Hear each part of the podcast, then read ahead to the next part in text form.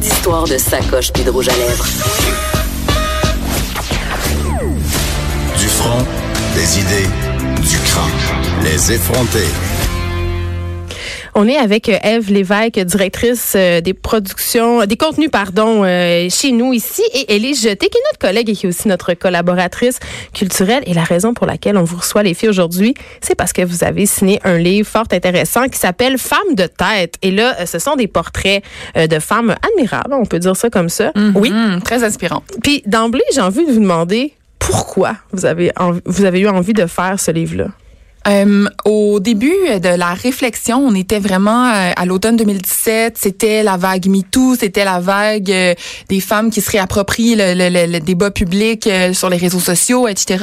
Puis ça venait un peu venir en parallèle avec certaines discussions qu'on avait avec des collègues, que j'avais avec des amis aussi, qu'on avait entre moi et la directrice des éditions du journal. Puis à un moment donné, on s'est rendu compte que comme, il y en a pas tant de modèles que ça finalement. Tu sais, des modèles, on, on en entend beaucoup des femmes qui sont à la tête de grandes entreprises, à la tête, tu sais, je pense à Christiane Germain, par exemple, je pense à Lise Wattier, qui sont des modèles d'affaires très, très, très inspirantes. Dont on entend beaucoup parler. Oui, mais là, on a décidé d'aller voir à un autre niveau. Des gens un peu moins connus, des gens qui ne soupçonnaient pas vraiment être euh, elles-mêmes des entrepreneurs comme India Desjardins par exemple. Et la plupart d'entre elles euh, ont des euh, elles ont toutes des parcours différents et surtout un point de départ différent. Puis moi c'est le point de départ qui m'intéressait parce que je voulais que chacune des femmes qu'on allait personnifier, qu'on allait en fait qu'on allait décrire dans ce livre-là puisse amener n'importe quelle femme vers le haut tu sais que les modes d'emploi, on dit les modes d'emploi n'existaient pas et ces femmes-là ont été leur propre modèle dans des milieux où est-ce qu'il y avait pas de, de mode d'emploi, il y avait pas de règlement.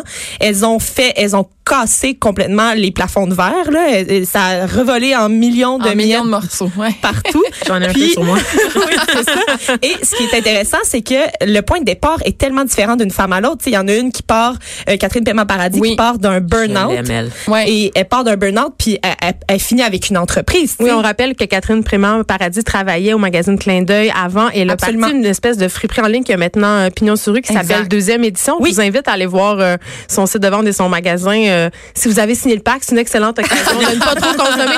Non, mais elle fait des choses formidables. Mais Élise mm Jeté, ça m'amène à te demander, et puis Eve aussi, comment justement vous les avez choisis, ces femmes-là? Parce qu'il y en a beaucoup quand même là, qui auraient pu se retrouver dans ce livre-là. Ouais. On voulait avoir un portrait assez général de, de, de tous les milieux et de toutes les génération aussi. Et ça a donné que à travers différentes recherches, on a on a on a eu des coups de cœur et on est vraiment allé de cette façon-là pour euh, rassembler les 13 femmes pour le livre et les quelques-unes qui ont accepté de nous donner une entrevue euh, pour les balados aussi qui sont euh, en ce moment sur la plateforme Cube.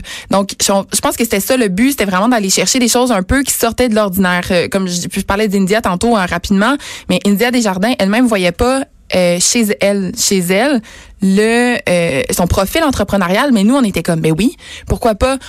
Mais c'est drôle, Eve, ce que tu dis, puis c'est particulièrement révélateur. Elle ne voyait pas chez elle pourquoi on la choisissait. Puis est-ce qu'on n'a pas un peu ça, nous, euh, les filles, cette propension à diminuer nos compétences, nos compétences et nos acquis, puis à pas vouloir justement être perçu comme un leader, un modèle. Le syndrome de l'imposteur revient à plusieurs reprises dans les euh, discours des femmes dans ces livres-là, oui, parce que on euh, à un moment ou à un autre, chacune de ces femmes-là s'est dit comment ça se fait qu'on me laisse être ici, tu sais? Puis on voulait justement que ce, ce livre-là ait l'impact de dire ben dorénavant les femmes vont avoir un modèle écrit qui va leur dire ben si t'es rendu là, assume où est-ce que tu es rendu, puis essaie d'aller encore plus haut. Puis surtout, et c'est le message que la plupart des femmes porte, c'est une fois que tu es en haut, ben tends la main vers d'autres femmes vers le bas et tire-les avec toi. Sois pas une exception, c'est ça la, la, la, la, clé de ce livre-là, je pense. Parce que euh, Eve, tu es une gestionnaire, euh, j'ai envie de te demander on a, justement est-ce que toi tu t'es déjà buté justement à du à ce fameux plafond de verre? Puis aussi euh, il y a beaucoup de femmes on en, qui ont une espèce de sexisme intériorisé, tu sais qui est tout à fait internalisé, ouais. Tu dis, tu dis ah, je, suis un cadre, je suis one of the boys enfin, tu sais. Ouais, c'est un peu spécial, mais il y a plusieurs volets à ta question, il y a plusieurs plusieurs euh, façons de répondre à ça. Il y, a un, il y, a un côté de moi qui a envie de dire que j'ai été extrêmement chanceuse d'être gestionnaire chez Québécois parce que c'est une entreprise qui, culturellement, historiquement, fait beaucoup place aux femmes euh, à la tête. Mais tu utilises le mot chance. Mais, pas de la chance. Oui, t'as raison. T'as tout à fait raison. mais exactement. Mais, mais c'est quand je me compare aux autres femmes dans des milieux semblables ou différents que je me rends compte de ce, de ce, ben, de cette chance. Oui, c'est exact, exactement ça.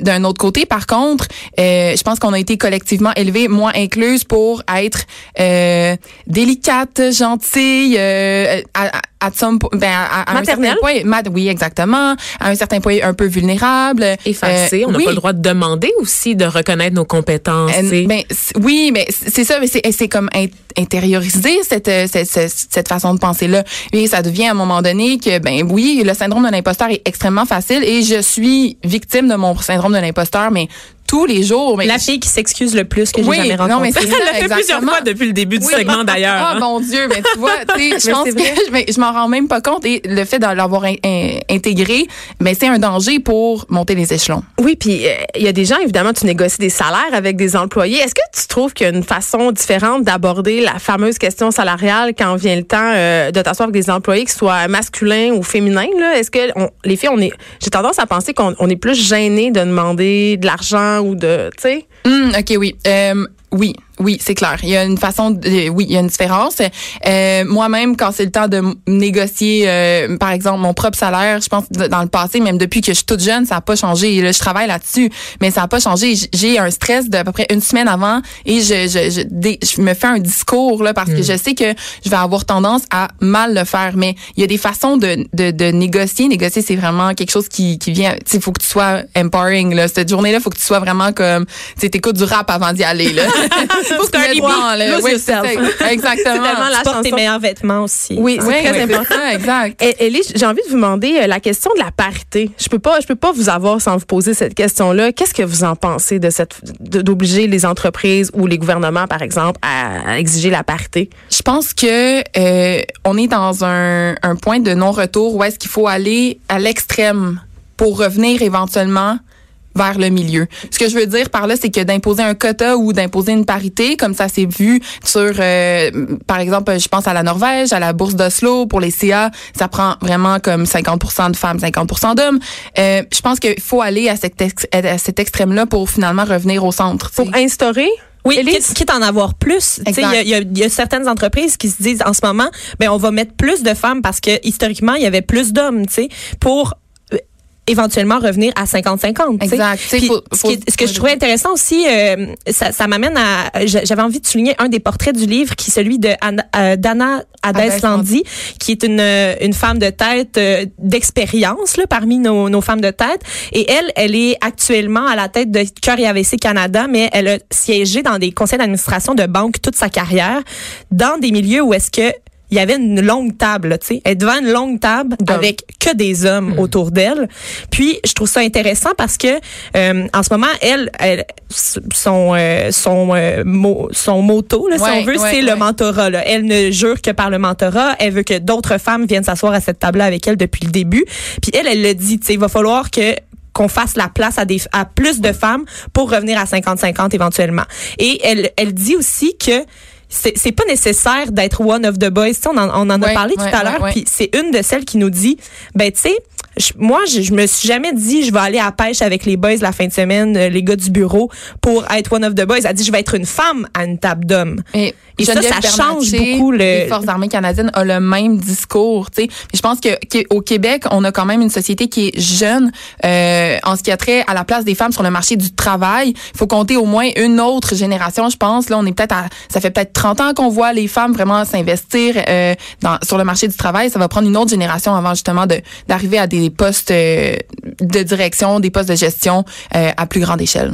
Et là, je vais faire ma gossante, mais parmi les 13 femmes que vous avez choisies, j'ai été heureuse de voir des portraits de femmes racisées, d'une femme autochtone également, parce qu'on parle du plafond de verre, mais il y a aussi le plafond de verre sur la question raciale. Absolument. Ce qui fait en sorte que quand on se retrouve devant une table d'hommes, c'est souvent une table d'hommes blancs en général, et que les femmes, les rares femmes qui accèdent à des postes de pouvoir sont aussi des femmes blanches. Mm-hmm.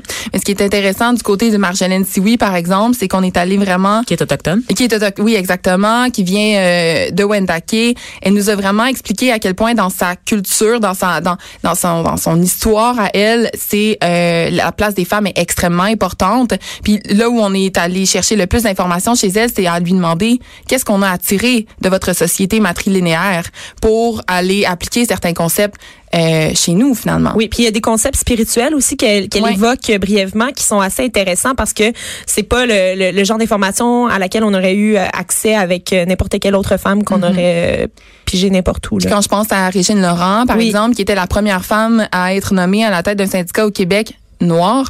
Mais elle, ce qui est intéressant, c'est qu'elle nous disait, mais moi, là, je m'en suis jamais rendu compte. Parce que quand je suis arrivée ici à 11 ans, mes parents m'ont dit, on s'en va patiner, on s'en va... Tu sais, elle, elle, a évolué dans, dans, dans, à Montréal ou est-ce que finalement, elle avait elle a jamais été contrainte de s'excuser ou de dire que... Tu sais, il y avait jamais personne qui lui a montré qu'elle était différente. Elle-même ne s'en est pas rendu compte. Ça aussi, c'est peut-être un truc qu'il faut comme qu'on intègre, essayer d'oublier certains détails pour, pour essayer d'avancer finalement. Ouais.